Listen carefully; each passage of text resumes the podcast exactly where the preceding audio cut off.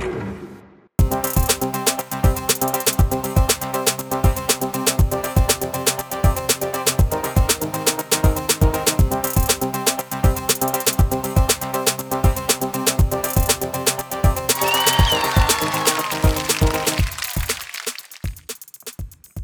んにちは、トミトです。えっ、と、伸び悩むポッドキャスト、今日も撮っていくんですけども、えっ、と、今日はですね、あのいつもニュースをね、えーネタにするのに、えっ、と、フリップボードとか、あとは、まあ、あんまりこれは見ないけど、ロイターとかね、海外のニュースとか、普通のニュースとかを見ながら、まあでもフリップボードが多いかな。を見ながらですねなんかちょっと気になったやつを、えー、Chrome のブックマークにバンバン送っていってで後からちょっとこう見ながらね、えーどれにしようかなとかね。でこれを、ねえー使って何を喋ろうかなとかっていうのをまとめていくんですけどちょっとそれがあのーすごいストックがね増えすぎちゃってもうなんか鮮度的にも、えー10日ぐらい経っちゃったやつとかもあるあってですね今ちょっと消しながらそれでもこうなんか使えそうなものっていうのを今日紹介していこうかなと思うので構バラバラなえっとチョイスなんですけど、えーまずはですね、えー元サッカー選手のロナウジーニョブラジルのロナウジーニョがパラグアイでねあの逮捕されまして逮捕されたって言ってもなんかその凶悪な犯罪をしたわけじゃなくてねパスポートを偽造してたとかっていうことで捕まって今パラグアイの刑務所にいるみたいなんですけどなんかでもねえっとそのなんで逮捕されたかっていうのをちょっと読んだんですけどあのね別にそんなにすごくなんか悪意のあるっていうような犯罪を犯したみたいな感じじゃなくてただ単にちょっとまあだらしなかったっていうところから来たやつじゃないかなっていう感じなんですよね。でまあパラグアイの刑務所で、えー捕まって今中に入ってるんですけどそのね、え中の様子がちょっと、まあ、ニュースというか、えー入ってきてましてでねこれがねちょっと面白くてえー特例で認められている署内のバーで他の受刑者と共にアルコールをたしなんだり多くの受刑者に気軽にサインに応じている。また半年に一度開催されるフットサル大会にも参戦予定ということでまあそれをフットサルはまだ、え大会っていうのはねその中のまだこれからみたいなんですけど、えーまあその中でねサッカーをやってるっていうことでかなりなんか楽しそうなゲームショーになってるんですけどなんかちょっとね見たいなっていう感じがしちゃってね。でこの、えーなんかこれはワールドサッカーファン海外の反応っていう、えーとまとめサイトみたいなところに出てるんですけどロナウジーニョがゲームショーでのデビューでえ？ロナウジーニョがゲームショーでのデビュー戦を勝利で飾るっていうのがあってですね。ね5ゴールを決めて11対2で勝ったみたいなね書かれててねちょっとこれ動画ないのかなって思っちゃうくらいね豪華ですね。やっぱロナウジーニョみたいなプレイヤーってやっぱそのテクニックがね技術がすごく上手かった人ってあのなんだっけ引退してもやっぱりその辺はあんまり衰えないっていうかね。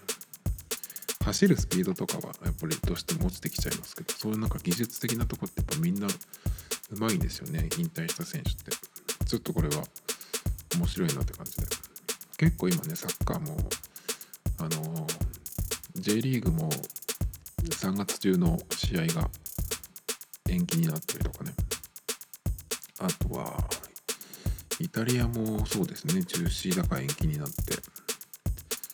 NBA はどうだっけかな。なんかでも NBA でも、えー感染しちゃった選手が出たりとかね。でも感染って言ってもなんていうのかなそのやたら検査したんじゃないかなとか思うんですよね。だからそのえー検査したらあの陽性だって分かったけど別に症状は出てないとかね。ポーツ選手とかだから結構そういう感じなんじゃないかなと思うんですけど。まあいいか。っていう感じでねちょっとこれはまたそのうち、え続報が来そうなニュースですね。次は全然違う話なんですけどこれは VOGUE の記事なんですけどハリー・スタイルズもエイサップ・ロッキーも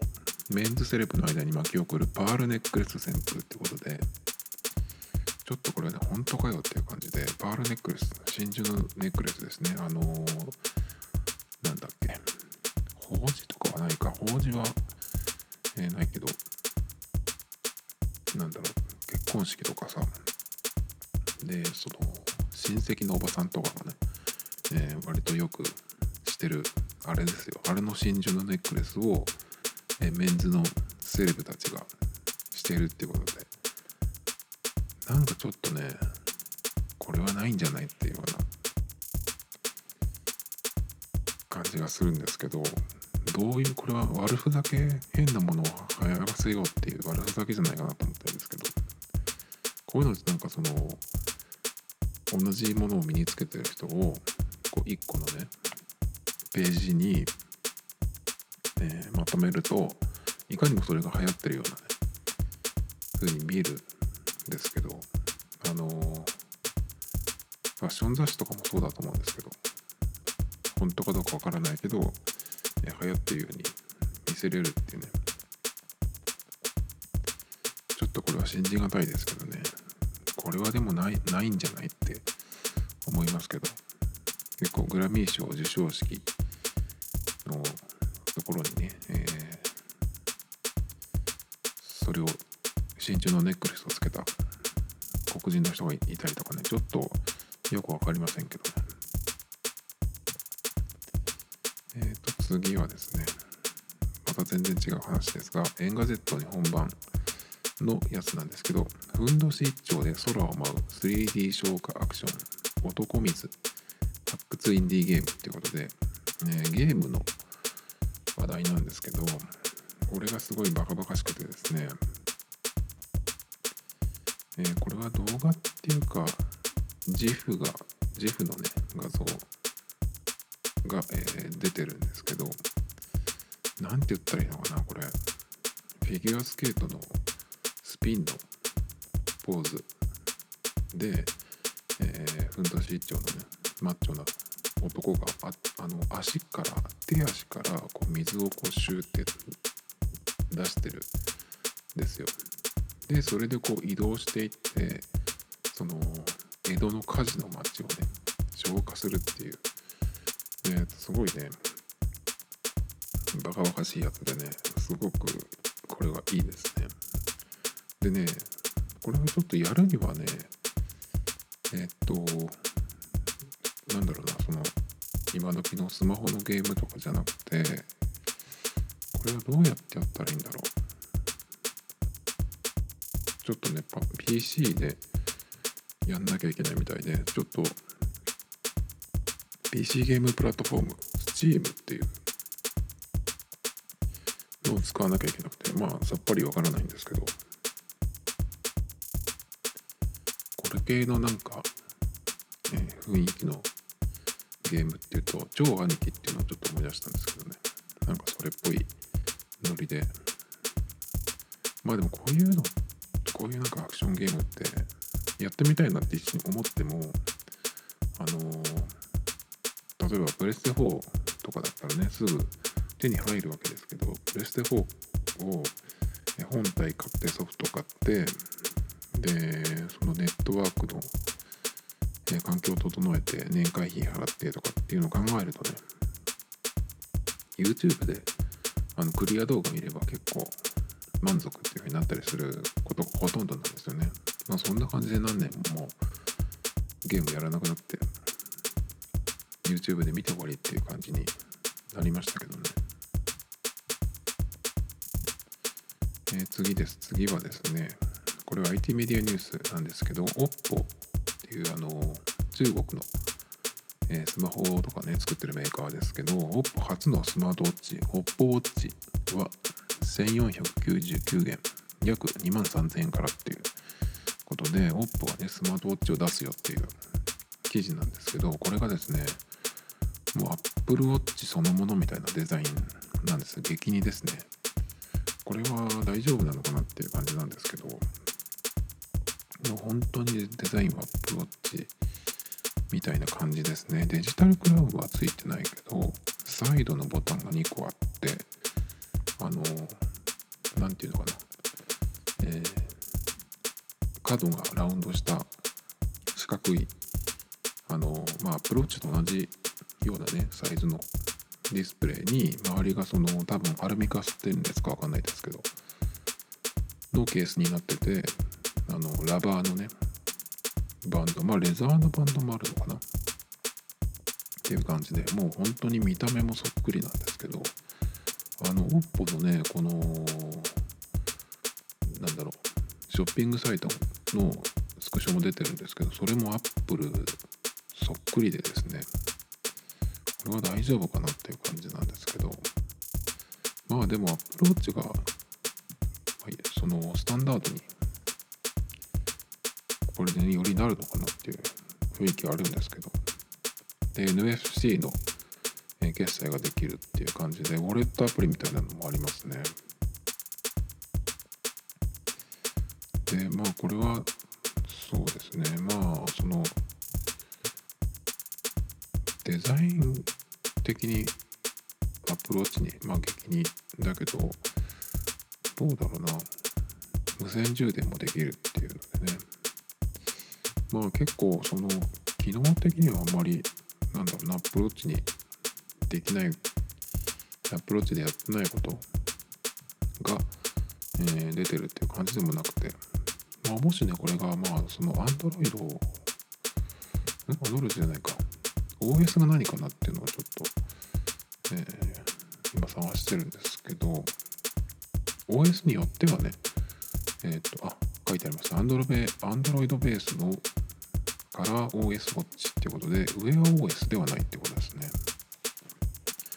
の辺もでもどうなるんでしょうかね。えっ、ー、と、携帯の方は iOS か Android っていう感じでもう出来上がってますけど、今後、えっ、ー、と、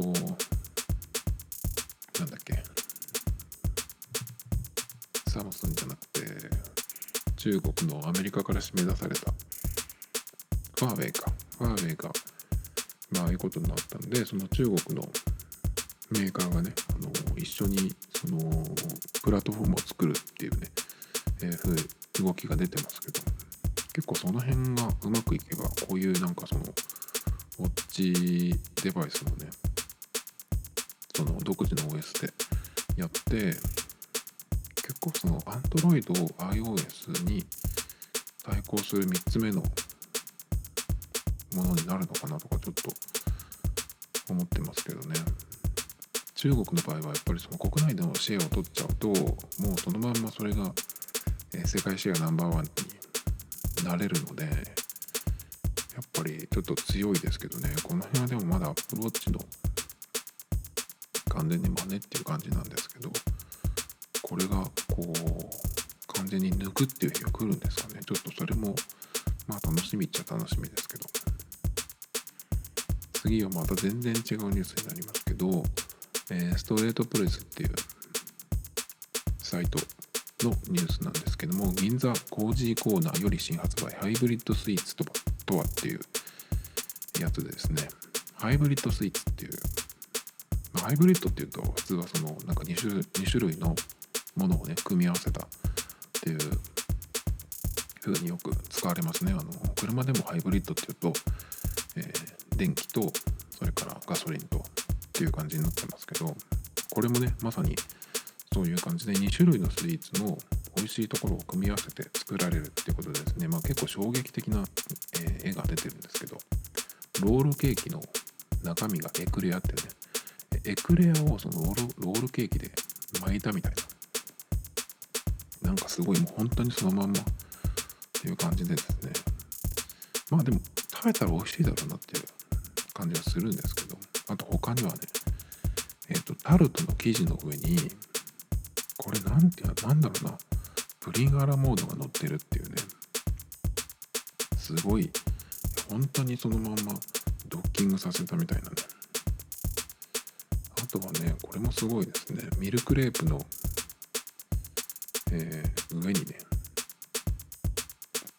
なんだろうこれチーズケーキみたいなのが乗ってますね。それからもっとすごいやつです。なんかケーキの上にねシュークリームがドンって乗ってるやつとかね。すごいそのハイブリッドスイーツっていういうからもうちょっとなんかこうなんだろうな、えー、見た目だけではわからないような組み合わせ方なのかなとか思ったんですけど本当にそのまま乗っけてある突っ込んでやるみたいなね感じでこれをコージーコーダーをやるっていうのは結構なんかおもろいなと思って。なんかねこの発想ってちょっとどっかで見たことあるなと思ったんですけどで考えたらですねあれでした。あのよく大学生とかが友達が誕生日っていう時にそのそれこそロールケーキとかねコンビニで買ってきてでそこにそのお菓子をねこう刺していくっていうそういうなんかちょっとした誕生日ケーキを作るみたいなのが今はどうなんだろうあるか分かんないんですけどそういうのがあってね。ロールケーキにそのポッキーとかを刺したりとかしてなんかその即席でケーキを作るっていうのがあるんですけどなんかそれに発想がすごい似てるなっていう感じがしましたね。なんかもっといろいろ作れそうな気もしますけど。次はですね CNN に出てたニュースなんですけど BMW, BMW 車のメーカーですね。BMW が2013年じゃない23年ぶりにロゴを刷新ってことでロゴをね変えるよっていうもうもう変わってるのかな？っていう感じでですね。まあ丸型のロゴなんですけど BMW ってね。まあその丸いやつは一緒なんですよ。で今までは黒くこう塗りつぶされてた外側のえー、あその黒くこう塗りつぶされてたんですけどその外側の、ね、リング状のスペースが透明になるっていうことで中のね、えーと、青と白のこう何て言うんですか？何て言ったらいいんだろうこれは、えー、カジノのコインみたいなデザインのやつ。は一緒だと思うんですけど。まあその外側の、えー、ところがねまあ、透明になるっていう感じ。で結構なんかそのガラッと変えるっていうよりかは今までのもうちょっとこう今風のデザインに変えてきたっていう感じ。でね結構僕はこれ好きですね。モダンな感じがして。あの BMW って言えば電気自動車のね i8 なんかありますけどあれに寄せたデザインっていう感じなのかなもう車のデザインというか車自体もねそういう方になっていくのでまあ変えてきたのかなっていう感じですけど結構いいですねこれは。え次はですねハイプビーストなんですけどハイプビーストっていうと結構その音楽とかファッションのストリートの話題が多いんですけど今日見つけたのはですね世界で最も生活コストが高い国トップ20の2020年版ランキングが発表ということで、えランキング21、9カ国がヨーロッパっていうことですね。もう生活コストが高い国っていうのはですね、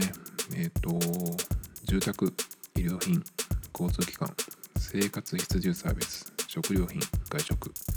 などの分野を調査してっていう感じでねまあどこの国が生活コストが高いかっていうことなんですけどまあ1位から上げていくとですね1位スイス2位がノルウェー3位がアイスランドで4位が日本です。なんかこれをここまで見てもなんかあんまりこうピンとこないんですけどオーストラリアとか結構物価が高いとかっていうイメージがあったんですけどえー、オーストラリアはですね16位です。で4位が日本で5位デンマーク6位バハマ7位ルクセンブルク8位イスラエル9位シンガポール10位韓国11位香港12位バルバドス13位アイルランド14位フランス15位オランダ16位がオーストラリア。17位ニュージーランド。18位ベルギー。19位セーシェル共和国。20位がアメリカ。っていうことで。ちょっと分かりませんけど。ほんまかいなって。いう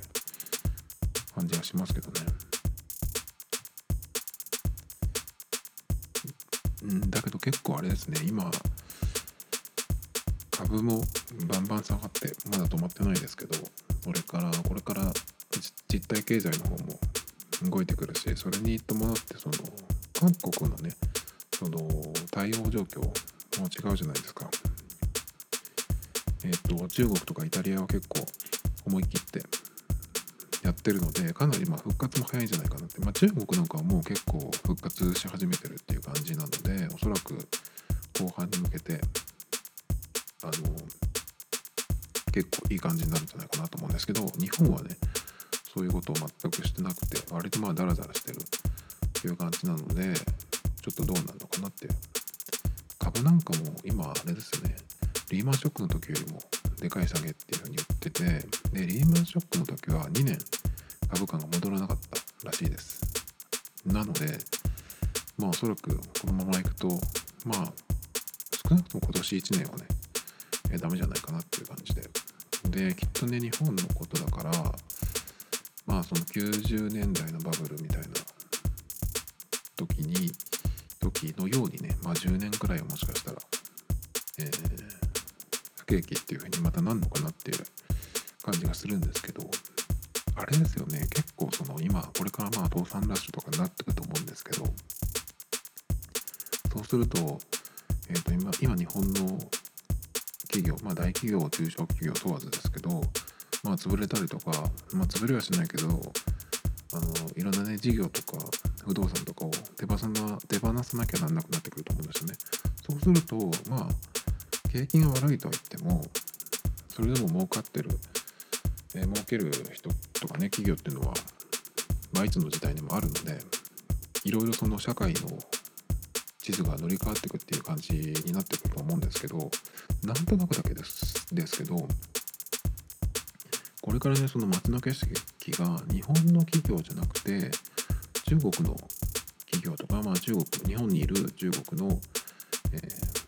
ビジネスやってる人とかまあ東南アジアの人も出てくるのかな分かんないけどそういう人が結構、えー、主役になっていくような気がしないではないですけどね。結構日本でここの静岡でもあのね、ちょっと面白いなと思ってるコンビニがあってセブンイレブンなんですけど去年だったかオープンしたえっ、とセブンで職場にすごい近いところなんですよ。でそこオープンした時に行ったらですねまあそのオープンしたてなんで結構そのお店の従業員の人もまあトレーニングしつつ本番みたいな感じの雰囲気もあるんですけどそのねえっ、ー、と働いてる人たちは結構その中国の人とかあとは他の東南アジア系の人もいるんですけどオーナーの人がどうも中国人っていう感じなんですね。だから結構そういうふうに日本の企業だけど日本のそのまあセブンイレブンジャパンっていう日本の企業だけど中国の人がこうそういうところにもどんどん入ってくる。っていうふうに今後どんどんなるんじゃないかなとか思ってて思ってたんですそれを見ててね。でこのやっぱりここからのリセッション突入でその景気が日本の景気が復活していく原動力って日本人じゃなくて中国の人が結構そのやっていくんじゃないかなっていう気がちょっとしてますね。でも中国の人の方が圧倒的にやっぱり日本人よりビジネスうまいっていうか金儲けがセンスがあるっていう感じがするんでなので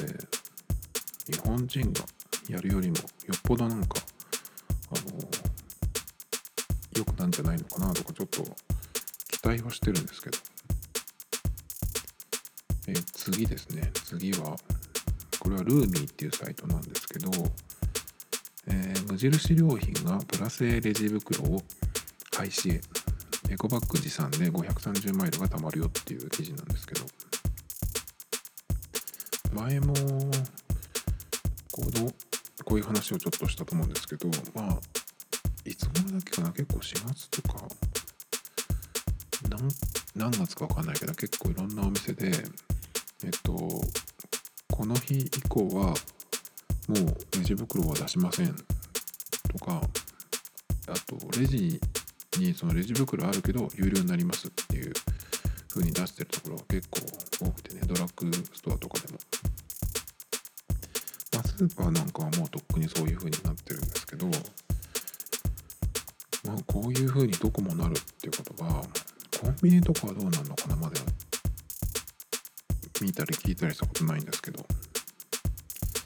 ちょっとねこういう風になってくるとどうしようかなんとか、えー、しないとなっていう感じで何にもねその今のところ思いつかないんですけど。普段持ってるその自分のバッグにちょっとしたもんだったら入るから別にいいんですけど例えばアイス買った時とかそういう時は困りますよね。だから何かしらその、えー、買い物バッグを持ってないと。っていう風になるのとそれとあとまあ大きいバッグをね持ってる時だったらその中にねその畳んで入れとけばいいんですけどそうじゃなくて例えばそのなんかのついでに、えー、フラットコンビニとかねそういうとこに寄った時に、えー、全く何も用意がないっていうとレジ袋売ってるところだったらいいけどそれもやってないっていうような店がもし出てきたらどうしようっていう感じでね。まあでも、えー、有料のエコバッグっていうのは割とどこも売るのかなっていう感じでここのね、えー、記事には、えー、無印のえ、ことが出てるんですけど無印ではねそのエコバッグいろいろ販売してるっていうことでだからレジ袋を買うっていうとまあスーパーとかだと10円とかなんですけどこういうのしかないよっていうところだとね結構まあ値段も上がるんですよね。まあ紙製のとかにもなるかもしれないけどまあでもちょっと値段が上がるっていう風になるのかな。でもねスーパーとか行くんだったらね LLB のちょっとデカめのトートバッグとかをこう折りたたんで持ってくとかいいなとか思いますけどね。せどどうせ買うんだったらそういう方がいいなと思いますけど。でも本当手ぶらで行けなくなるっていうのはちょっと困りますね。ある程度の大きさのやつだったら畳んであのポケットに入れるとかっていう風になると思うんですけど結構やっぱり布製のものとかを畳んでえっ、ー、とポケットに入れるっていうと携帯よりも厚くなるしね。あとまあポケットがあればいいんですけどないやつは手に持たなきゃいけないしなんかちょっとせっかくね最近その手ぶら生活にしたいなって思ったところなんですけどちょっとまたマイバッグの、えー、ことでねまた考え直さなきゃいけないなっていう感じですねこれ最後にしようかなえっ、ー、とハイプハイプビーストの記事なんですけどちょっと前にねあのシュプリームっていうストリートのブランドがオレオクッキーを出したっていう記事をね紹介したんですよ。オレオキオレオクッキーって、えっとまあ、説明することもないと思うんですけど黒いクッキーに、まあ、黒いクッキーで白いね、えー、クリームをサンドしてるってやつなんですけどその黒いクッキーじゃなくてシュプリームのロゴが入った赤いクッキーなんですよね。がまあそのスプリームから出てるっていうことで、えー、このねそのハイプベースの記事はそれを受けてまあこれをね、えー、このクッキーを自作するつわもの YouTuber が現るっていうことでね、えー、動画も出ています日本人じゃないです。日本人の YouTube だったら僕は紹介してませんね。見たくないので。だけどこれはねちょっとえー、結構ねこんなのでも値段が爆上がりしてるっていうことでね、まあ、作ったのかなっていう感じなんですけど。だけどあれですねこういううんあこれどうやって作ったかっていうとまずその実物のオレオを元に 3D モデルを作ってで 3D プリンターで出力っていう。でそこにシリコンを流し込んで型を作って、えー、まあそれで作ったっていうことなんですけど。でもこの赤色はどうやって作ったのかな？そこがすごいえっ、ー、と謎なんですけどこれ動画見ればわかんのかな？でもあれですよこれでその思ったこと、ま、これを取り上げようと思ったのっていうのはそのこれを自作したのがすごいなと思ったっていうことじゃなくてでもこれってやっぱりそのいかにブランドが強いかっていうことなんですよね。オレオクッキーで、まあ、赤いっていうのは珍しいけどやっぱりそのシュプリームがこれを出す出したっていうのがやっぱりその強いブランドっていう価値があるからね。できるっていうところだと思うんですけど。だからこの人がそのいかにねその似た似たものを作ってもまあそれはやっぱり偽物なわけですよ。だからそのやっぱりね本当に強いブランドっていうのはこういうものも作れちゃうしまあフェイクも作られてもっていう、えー、やっぱりこ偽物っていう風になっちゃうと本物とね偽物のこの差がよりはっきり分かっちゃうよりはっきりしちゃう。っていうことはすなわちそのブランドの価値がね、えー、さらに高く高くなるっていうか。だから本当に強いブランドなんだなっていう。感じがしましたね。シュプリームそれから他には何だろうな。まあこのロゴさえつければこんなものでも売れる。こんなものでも値段が高くなるっていう。っていう狙いでまあ作った。ブランド価値をさらに、えー、上げるっていうようなね、まあ、そういう効果で作ったんじゃないかなと思うんですけどこれができるブランドって他に何だろうなっていうふうに考えちゃうんですけど。日本人だとちょっとなんかそのホイホイにねすぐ引っかかるからバレンシアガとかさロゴさえつけてれば何でも、えー、カモになるっていう感じなんだけどそうじゃなくてそのやっぱグローバルというか、まあ、アメリカとかでね、えー、そのぐらい強いブランドって何なんだろうなとかちょっと思ったんですけどなんだろうな。でもナイキとかでも個人的には買うかもしれない。ナイキとかはまああれですよね。こういうものもまあ作れるし。結構そのブランドって言ってもセグメントをしっかりその分けてるっていう感じなんで。そのただのスニーカーでも。まあ2万1万1万2万の、まあ、定価ですね。その転売のやつは無視で。1万2万の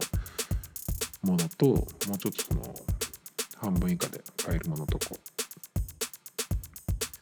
ー、販売店その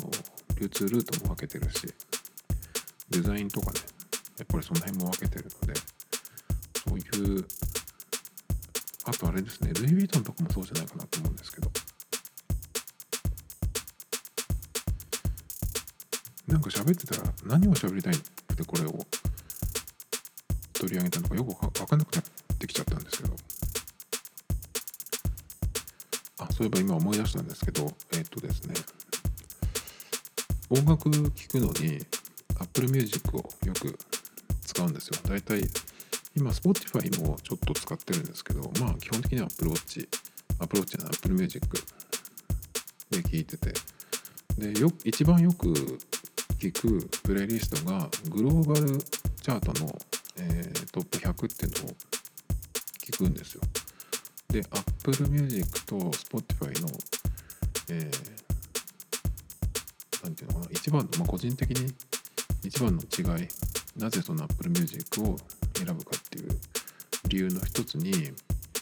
こういうそのプレイリストに日本人のものを、えー、Spotify の方がたくさん入れてくるんですよ。このプレイリストだったら日本人のもの入ってこないだろうなと思って聞いてるといっぱい入ってたりとかね。することがよくあってそれでちょっと Spotify が嫌だなと思うことがあるんですけど。で Apple Music の方をよく聞くんですけど Apple Music でもその特にねこのグローバルチャートだったら日本人のね音楽を曲を聴かなくて済むだろうと思ってよく聞いてたんですよ。聞いてるんですよね。でちょっと前に聞いてたら今週かな？えっといつもシャッフルで聞くんですよ。チャートですけど1位から順番にその流していくんじゃなくてシャッフルで聞いてるんですけどえっとなんかちょっとイントロ聞いた時になんかこれダサいなと思って。で気になったんでタイトルを見たらですねオフィシャルヒゲダンディズム I love っていう曲がだったんですね。わっと思って。びっくりしたんですよ。ここには絶対に日本人来ないだろうと思ってて、まあ、K-POP のねえっと BTS とかがたまに入ってくるのはわかるけど、まあ、1曲とかね入ってたりすることがたまにあるんですよ。だけども明らかに違うんですよ。そのなんか場違い感っていうかね。明らかにダサいんですよやっぱり。なんでこんなの入るわけないじゃんと思って。だけどえっとシャッフルしてたら入っててで見たらですねなんだろうその Spotify とかってたまにそのいらない曲を勝手に差し込んでくるとかっていう、まあ、たまに来ることをたまにやるんですけどそういうやつが始まったのかなと思ってみたらチャートの100位に入ってたんですよその日本人のやつがね。うわーと思ってすごいショックだったんですそれが。でショックでそのプレイリストを消しました。あのグローバルチャート100を。でもうこれはちょっと信用できないと思ってグローバルにしてたからダメなんだったと思ってね。でそのプレイリストを消して US と UK だけにしました。チャートものは、まあ、イタリアとかねその他の全然違う国のチャートものを聞けばまあ絶対入ってこないですけどまあその何て言うのかな。グローバルでヒットしてるもの新しいものを聞くのに、えー、そういうチャートを利用してたんですけど。まあだから USUK っていうふうに絞らないとダメかなっていう。なんか個人的にはね日本からウイルスが来たみたいなねそういう感じがしました。Tomito Times Podcast. This program was broadcasted you Anchor FM